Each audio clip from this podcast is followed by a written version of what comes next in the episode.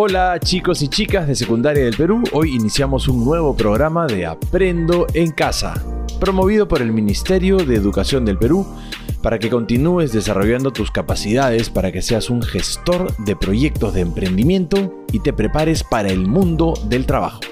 Este programa es para las chicas y chicos de tercero, cuarto y quinto año de secundaria del área de educación para el trabajo. Y por supuesto, vamos a empezar el programa de hoy con los saludos de las y los estudiantes de quinto año de secundaria del Perú, ya que tienen un súper mensaje que darnos. Los escuchamos. Buenos días, me llamo Ángelo Venturo y estudio en el Colegio José Laya de Palpa, región Lima, provincia. Quisiera decirle a las y los estudiantes de todas las promociones del Perú que no se detengan. Ahora más que nunca debemos seguir estudiando. Promo 2020 Somos Imparables. Hola, me llamo Yacelina Yarinti Flores. Estudio en el Colegio José Olaya de Palpa de la región Lima, provincias. Aprovecho este espacio para decirle a toda mi promoción que es importante seguir juntos a pesar de todas las adversidades, siempre apoyándonos para seguir avanzando. Promo 2020 Somos Imparables.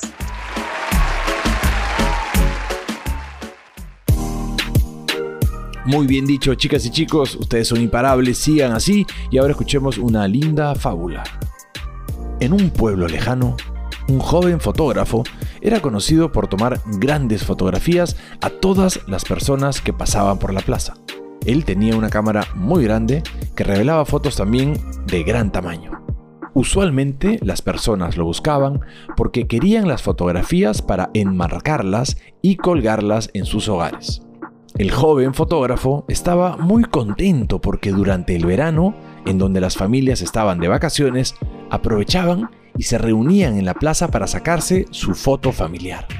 Al poco tiempo, el joven ya había fotografiado a casi todas las familias del pueblo. Pero al terminar el verano, sus ventas bajaron mucho las personas que pasaban por la plaza estaban apuradas porque tenían que llegar a sus trabajos rápido y no podían estar cargando con una fotografía tan grande. El joven fotógrafo pudo darse cuenta que otros negocios parecidos al de él comenzaban a cerrar y le recomendaron hacer lo mismo. Esta época del año ya nadie tiene tiempo para pasearse por la plaza. Mejor regresa el próximo verano. Esas eran las palabras que le decían al fotógrafo.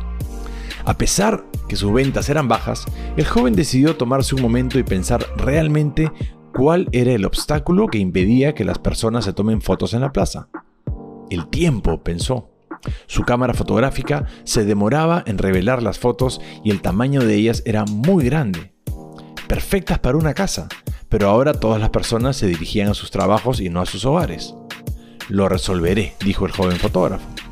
Pasó días arreglando su vieja cámara, pero finalmente logró reducir el tiempo del revelado y sobre todo logró hacer las fotografías más pequeñas, tan pequeñas que podían caber en una billetera, cartera o bolsa.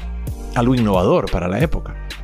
Ese mismo fin de semana, las personas y familias hicieron largas colas para tomarse su foto instantánea y compacta para que en los días laborales llevaran el lindo recuerdo junto a ellos. Muy bien, chicas y chicos, en esta fábula podemos reflexionar en cómo el joven fotógrafo no se rindió ante el cambio de circunstancias, se adaptó inmediatamente y logró sacar un producto más eficiente que podía ser llevado a todas partes. Por eso es importante que ustedes también sepan adaptarse ante los cambios del mercado o del target. Con ello podrán estar a un paso adelante y siempre salir adelante con éxito. Recuerden que debemos quedarnos en casa porque la salud es lo primero. Bueno familia, nos quedaremos en casa. ¿Por qué? Porque la gente se sigue contagiando. Es mejor quedarnos acá hasta que pase todo esto. Estamos tomando una medida de precaución porque la salud es lo primero. Sin salud no somos nada, hijita. Nada de cines, nada de ir al estadio para ver fútbol, tampoco colegios. Así es, bebita. Sin salud no hay nada. Infórmate más en www.gov.pe slash coronavirus. El programa de hoy se llama Mi primer proyecto de emprendimiento, parte 24.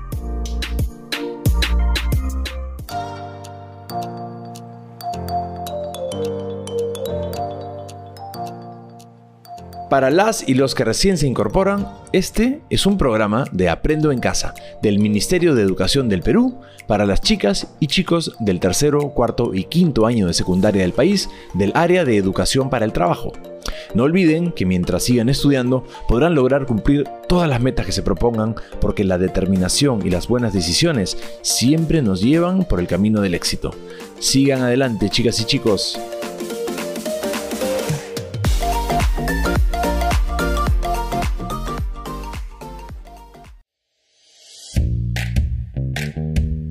¿Qué haremos esta semana? Esta semana comprenderás y aplicarás estrategias de captación y retención de clientes en tiendas en línea o también llamadas tiendas online. Por lo tanto, realizarás dos actividades. En la primera actividad, comprenderás el proceso de captación y retención de clientes en las tiendas en línea o online. En la segunda actividad, aplicarás estrategias para la captación y retención de clientes en las tiendas en línea u online. Empecemos. Si tienes alguna dificultad para realizar la actividad, solicita el apoyo de un familiar. ¿Qué necesitamos? Tu portafolio, hojas de papel o cuaderno, mejor si son de reuso, un lápiz, un lapicero con tinta azul o negra. Involucrar a tu familia, Acomódate en el espacio de tu casa asignado para realizar con tranquilidad tus actividades. Recuerda lavarte las manos y desinfectar los útiles que utilizarás. Y ganas, muchas ganas de hacer las actividades. Listo, empezamos con la primera actividad. Comprendemos el proceso de captación y retención de clientes en las tiendas en línea u online. Los conceptos de captar y retener tienen el mismo significado en las tiendas en línea y en las tiendas físicas. Sin embargo, las estrategias son distintas. Pero para que puedas captar o retener clientes tanto en las tiendas físicas o en línea, primero los clientes deben de saber que existes. Y claro que existes. Si los clientes no saben que existes, simplemente no visitarán tu tienda. Imagínate que alguien quiere comprar una torta de cumpleaños y vive en la provincia de Concepción, región Junín. ¿Qué haría? Seguro tomaría su celular e iría al buscador y escribiría Pastelerías Concepción Junín Perú. A continuación le salen los siguientes resultados. Panadería Artesanal Juanita, dirección Girón Jorge Chávez 402 Concepción elaboración de panes artesanales en sus distintas variedades como pan de alcachofa, pan de anís, kusai, bollo en chancaca y otros.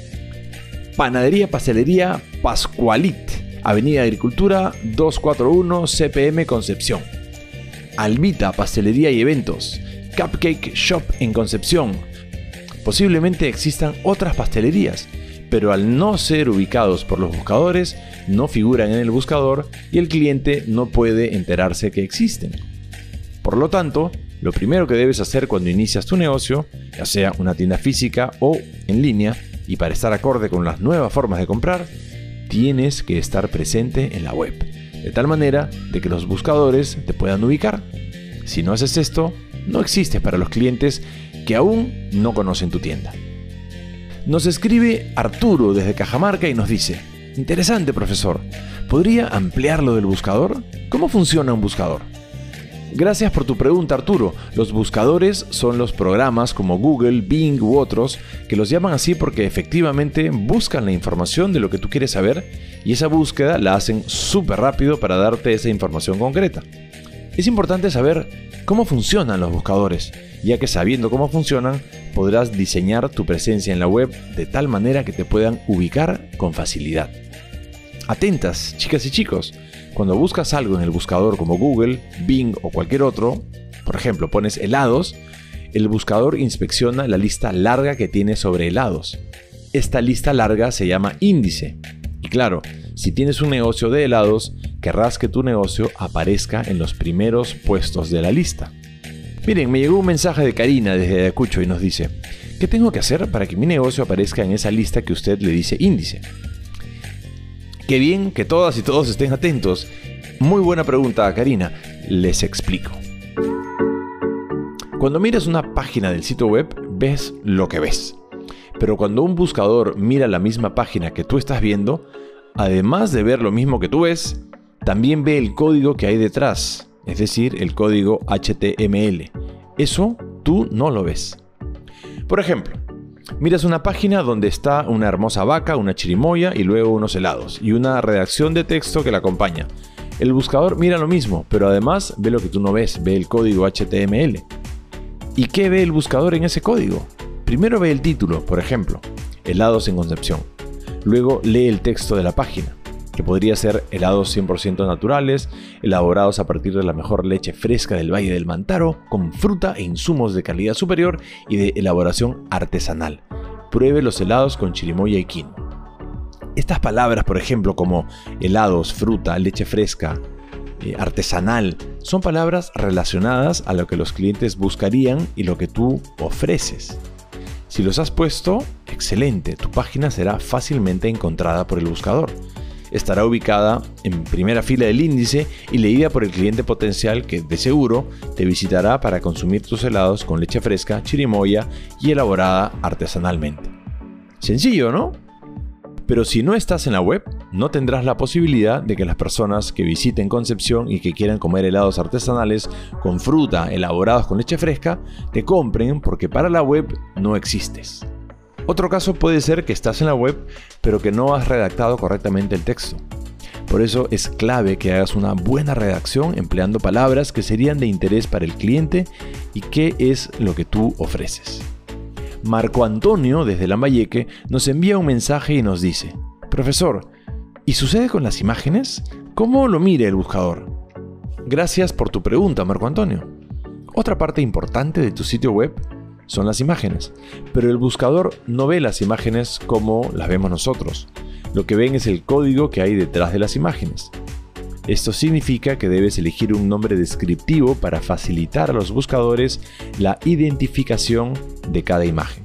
Por ejemplo, si pones imagen1.jpg, imagen2.jpg, no es el nombre de archivo ideal para los buscadores. Debe ser un nombre que describe de manera exacta lo que hay en la fotografía, como helado, fruta, artesanal, chirimoya, quinoa.jpg. La otra imagen podría ser helado, fruta, artesanal, guanábana, quinoa.jpg. ¿Qué dicen chicas y chicos? Súper fácil, ¿no? Claro que sí. Así que recuerda, utiliza títulos exclusivos y descriptivos para cada página de tu sitio. Escribe pensando en tus clientes y en lo que ofreces. Recuerda que es importante incluir palabras y frases que ayuden a que los buscadores comprendan de qué trata tu página. Y no olvides elegir un nombre descriptivo para los archivos de imagen. Existe otra estrategia de captación y retención de clientes, es la que se denomina marketing de contenidos que consiste en escribir buenos contenidos. ¿Y qué es un buen contenido? Un buen contenido es aquel que puede ser de mucho interés para tu público. Por ejemplo, un pequeño negocio de venta de pantalones jean puede tener un buen contenido como el siguiente. 5 claves para alargar la vida de tus jeans. Para emplear correctamente el marketing de contenido, debes saber a quién le estás escribiendo. Cuanto más sepas acerca de tu audiencia y compartas sus alegrías, así como sus preocupaciones, más fácil será involucrarlos a nivel personal. Trata de considerar los desafíos o puntos de preocupación que enfrentan tus clientes y luego adapta tu contenido a estos conocimientos.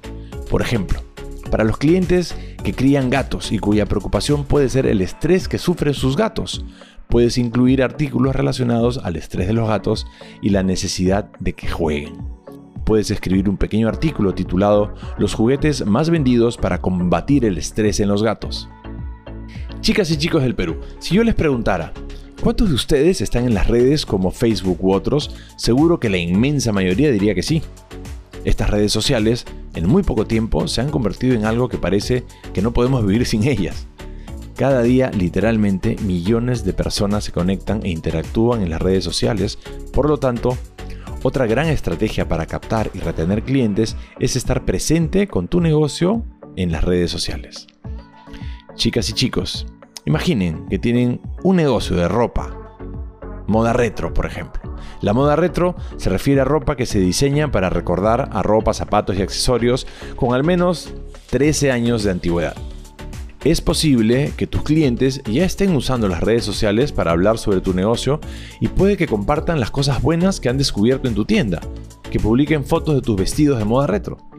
Si estás en estas redes sociales, puedes participar en estas conversaciones y compartir fotos de tus nuevos productos de moda retro. Esto ayudará a que los clientes interesados en esta moda te tengan presente estas personas posiblemente ven tus publicaciones y las comparten con otros interesados en la moda, lo cual se traduce en nuevos seguidores y contactos, además de que pueden ser en sí futuros clientes potenciales. Imaginemos a un posible cliente que está leyendo reseñas o que está viendo videos de personas reales, no modelos, que visitan y hablan maravillas sobre tu ropa. Con las redes sociales, tus clientes y seguidores podrán promocionar tus productos y cuando esto ocurre, estás generando confianza. Porque cuando alguien externo habla sobre lo bueno que eres, su opinión cuenta más.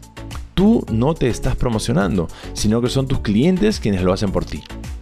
Además, las redes sociales también benefician a tu negocio al permitirte aprender en gran medida, observando cómo interactúan las personas con tu negocio en línea. Así es que chicas y chicos, teniendo en cuenta estas recomendaciones, participa en las redes sociales. Luego de la lectura, realiza lo siguiente. Elabora un mapa mental de la comprensión de la captación de clientes en los canales en línea u online. Muy bien, anota o registra la actividad realizada que luego colocarás en tu portafolio. Estos insumos te ayudarán para realizar la siguiente actividad y las que irás desarrollando en los siguientes encuentros. Listo, empezamos con la segunda actividad. Aplicamos estrategias para la captación y retención de clientes en las tiendas en línea u online. Si quieres ser el primero en la lista de tus clientes, tienes que probar el marketing por correo electrónico o email marketing. El email marketing es un complemento perfecto del resto de actividades de marketing digital que hemos señalado. ¿Por qué? Porque es un medio con el que puedes fidelizar a tus clientes sin grandes gastos y además funciona muy bien en los dispositivos móviles. El primer paso en email marketing consiste en establecer tus objetivos. ¿Quieres utilizar los correos para promocionar tus productos y servicios y así atraer más visitas a tu sitio web? ¿O prefieres utilizar los correos para repartir bonos de descuento y así obtener más ventas? Un buen punto de partida consiste en crear una lista de personas que hayan expresado interés por tu negocio, pero ¿Cómo encuentras a estas personas? ¿Cómo consigues sus direcciones de correo electrónico? La respuesta es muy sencilla. Pídeselas. ¿Y cómo se las pido? Ahí va la respuesta. Supongamos que estás abriendo una tienda de productos para mascotas. Cuando hables con tus clientes en la tienda, ofréceles la posibilidad de enviarles descuentos y promociones especiales si te facilitan su correo electrónico. Si tienes una página web puedes incluir un formulario y animar a los visitantes a inscribirse en el servicio. Y listo, ya tienes la lista de direcciones.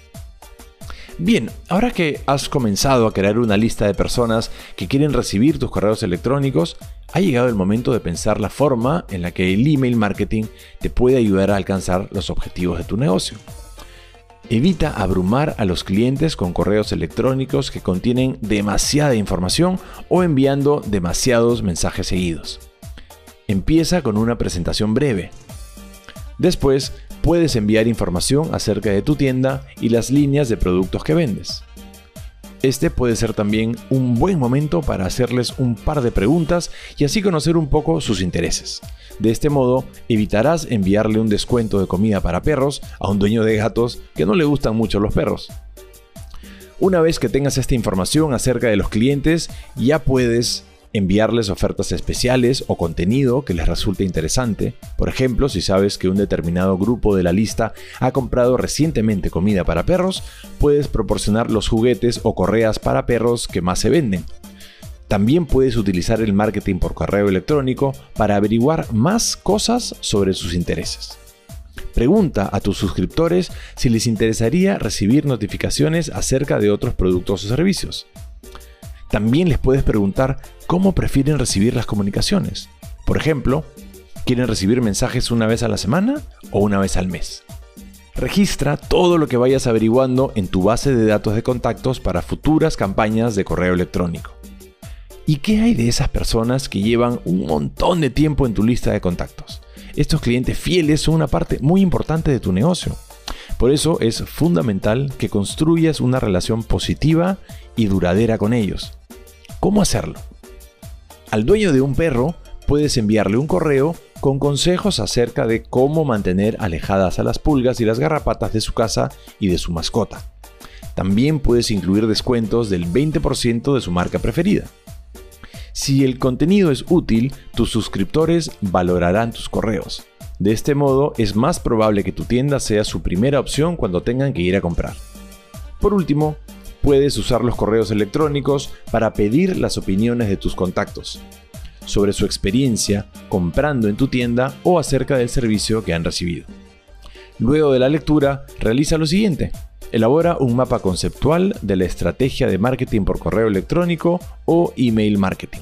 Ahora define qué estrategias vas a utilizar en tu proyecto de emprendimiento, de acuerdo con tu contexto, y aplícalo en cuanto puedas. Excelente trabajo. Muy bien, ahora reflexiona. ¿Crees que lo aprendido hoy te será útil para la implementación de tu proyecto de emprendimiento? ¿Por qué?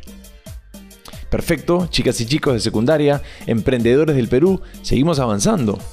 Muy bien, muy muy bien. Anota o registra la actividad realizada que luego colocarás en tu portafolio. Estos insumos te ayudarán a realizar la siguiente actividad y las que irás desarrollando en los siguientes encuentros.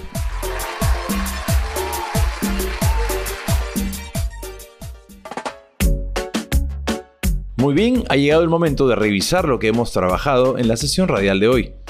Elabora un mapa mental de la comprensión de la captación de clientes en los canales en línea u online. Elabora un mapa conceptual de la estrategia de marketing por correo electrónico o email marketing. Si no has podido concluir con el trabajo, deberás hacerlo en la semana.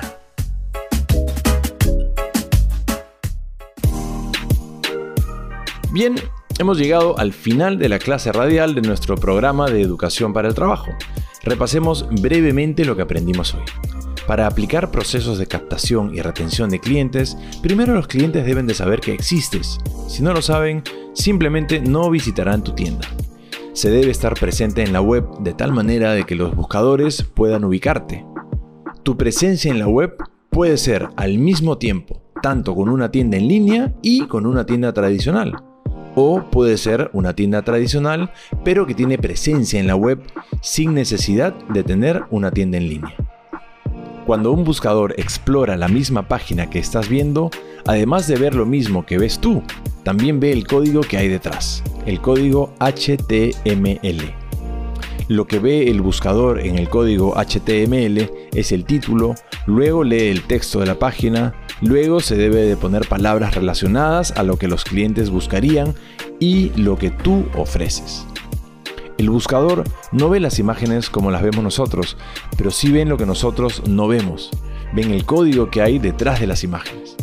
Esto significa que debes elegir un nombre descriptivo para facilitar a los buscadores la identificación de cada imagen. Utiliza títulos exclusivos y descriptivos para cada página de tu sitio. Escribe para tus clientes, incluye palabras y frases que ayuden a que los buscadores comprendan de qué tratan tus páginas. Y no olvides elegir un nombre descriptivo para los archivos de imagen. Una gran estrategia para captar y retener clientes es estar presente con tu negocio en las redes sociales. El email marketing es un complemento perfecto del resto de actividades de marketing digital que realices. Recuerda siempre, si es necesario que salgas de tu casa, usa mascarilla y otras medidas de protección, así evitarás el contagio. Fantástico trabajo. Recuerda que cada meta superada es producto del esfuerzo con el que estás afrontando el gran reto de aprender cada día más. Les envío un abrazo fuerte a cada uno de ustedes y no olviden de utilizar nuestro hashtag Aprendo en casa. Chau, chau, chau.